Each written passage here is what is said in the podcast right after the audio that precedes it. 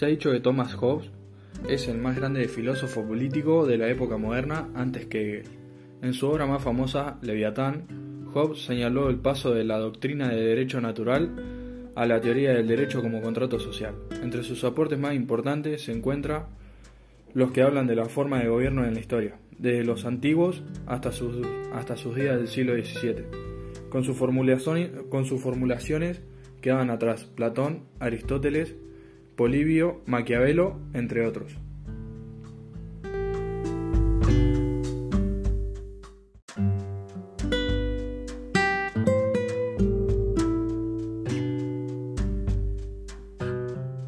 A diferencia de sus predecesores, Hobbes no creyó que las formas de gobierno podían dividirse entre buenas y malas, y tampoco que pudiera existir un gobierno mixto, es decir, un gobierno donde la soberanía se repartiera entre diferentes sectores sociales.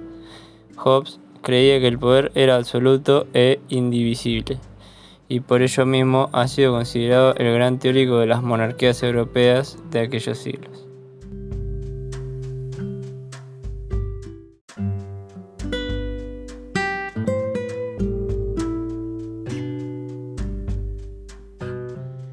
De Estado como forma de organizar a una nación no era muy común por entonces. Maquiavelo había inaugurado, en cierta forma, esta tradición tan solo unas décadas antes que Hobbes. Pero el filósofo inglés venía ahora no solo a continuar este pensamiento moderno, sino a confirmar que el poder debía ser delegado en el Estado.